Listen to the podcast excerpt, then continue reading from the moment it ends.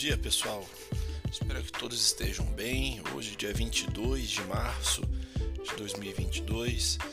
Os principais destaques de hoje, né? Nossa agenda do dia, nós temos aí a divulgação da ata da reunião do Comitê de Política Monetária, o nosso Copom. Isso, essa, essa reunião que foi feita na semana passada, né, quando o Banco Central levou a Selic a 11,75%.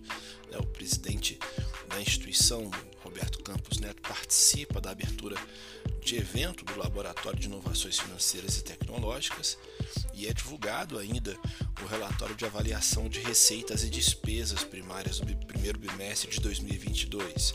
Lá fora, destaque aí para as falas do presidente do Banco Central Europeu, né, a Christine Lagarde, né, e de dirigentes do Federal Reserve, que é o Banco Central dos Estados Unidos, né, o Fed. Né. Por aqui, Ontem ainda o Ibovespa encerrou mais uma vez em alta aí de 0,73%, atingiu aí o patamar dos 116 mil pontos, né? 116, 154 mil pontos para sermos precisos, né? em mais um dia puxado pela alta das commodities. Na máxima do dia, o Ibovespa atingiu aí os 116, 359 mil pontos, com volume negociado na casa dos 25 bi. Né? No macro local, destaque para a divulgação do Boletim Focus, né, divulgado semanalmente aí pelo Banco Central. A inflação foi ajustada aí pela décima semana consecutiva de 6,45% para 6,59%. Já para 2023, o indicador passou de 3,70% a 3,75%. Como reflexo da última reunião do Copom, as estimativas para a Selic subiram para os anos de 2022 e 2023. Né? Para esse ano, as estimativas passaram de 13% e 9% em 2023. O PIB, o crescimento aí de 2022 foi de 0,49% para 0,50%. Né? Além disso, os investidores seguem apreensivos para a divulgação da ata do Copom, foi marcada para hoje, né, no caso, às 8 da manhã. Né? Do lado das empresas, o destaque positivo para os papéis ligados às commodities, como já havia comentado, né, na sessão de ontem, né, as petrolíferas aí figuraram entre as maiores altas aí do dia, após o preço do barril de petróleo, o petróleo Brent, né, para maio subir quase 7% e o WTI para maio avançar 6,67%. O movimento aí foi influenciado após os países da União Europeia avaliarem interromper a compra aí de petróleo da Rússia. E com isso, minério de ferro também surfou nessa alta toda aí com o preço do minério de ferro negociado lá em China, subindo 0,63%. Né? Do lado negativo, as empresas de tecnologia, né, as techs e as varejistas seguem acumulando a queda aí com a perspectiva de inflação e juros mais altos, em especial aí após a fala do Powell sobre os efeitos significativos dessa guerra entre a Rússia e a Ucrânia na economia global. Né? Nós tivemos aí também a Gafisa assinando uma proposta vinculante aí para poder comprar a Byte, né, uma, uma, das mais relevantes incorporadoras imobiliárias, um segmento aí de alta e de altíssima renda no Rio de Janeiro, hipermarcas, né, Bradesco, BBI, elevou a recomendação da ação da Ipera né, para outperform aí, além de atualizar aí o preço alvo de 36 para 48 reais, né, com um novo potencial de alta aí de 39% ante o fechamento de sexta-feira.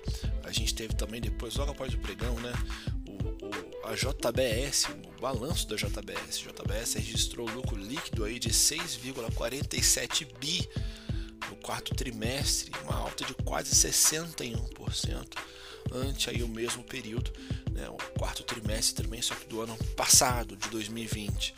Né, a Cirela informando aí que a Dinamo, Administração de Recursos, e a Dinamo Internacional Gestão de Recursos reduzir a participação da empresa para menos de 10%. Né? Atualmente as gestoras passaram a deter 39 milhões de ações, né? equivalente a quase 9% da empresa, né? das ações ordinárias, né? no caso.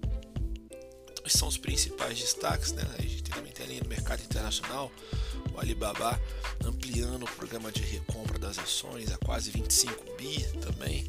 Então isso é um bom sinal de, de que a empresa aí vê os bons fundamentos, né, né, não só do mercado, mas que seria um momento bom para poder fazer a compra. Lá fora nós também tivemos aí ascensões encerrando no negativo na Europa, as bolsas fechando em queda, enfim, na Ásia fecharam mistas, com o Japão se destacando novamente no campo positivo. Nos Estados Unidos, as bolsas fecharam em queda de 0,37 S&P, a Nasdaq 0,40%, Dow Jones 0,58 perdão, por cento de queda né, na renda fixa, os títulos, né, os juros né, dos treasuries operaram em alta generalizada ainda ontem, né, o juro contrato com vencimento em dois anos subiu aí 2,11%, enquanto os 10 anos subiu 2,30% e de 30 anos 2,53%.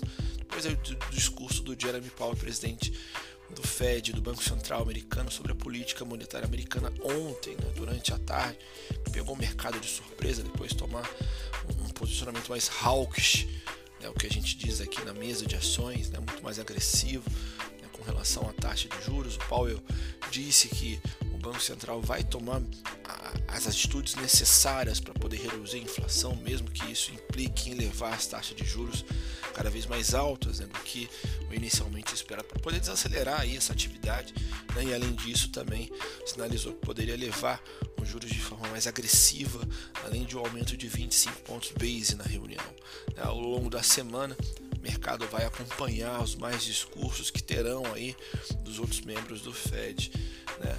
Então você vê que a bolsa brasileira ela está meio que descolando do mercado internacional porque a gente aí, é, graças a Deus, né, pessoal, uma bolsa bastante concentrada em commodity, então né, no momento de conflito que nem a gente está vivendo agora, acaba que a gente acaba sendo beneficiado.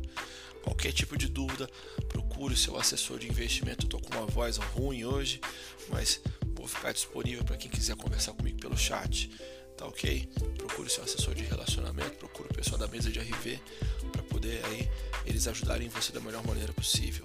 Encerro por aqui, volto amanhã muito saudável, se Deus quiser, para poder conversar com vocês né, sobre os principais acontecimentos do mercado financeiro do dia. Fico por aqui, até mais, bons negócios.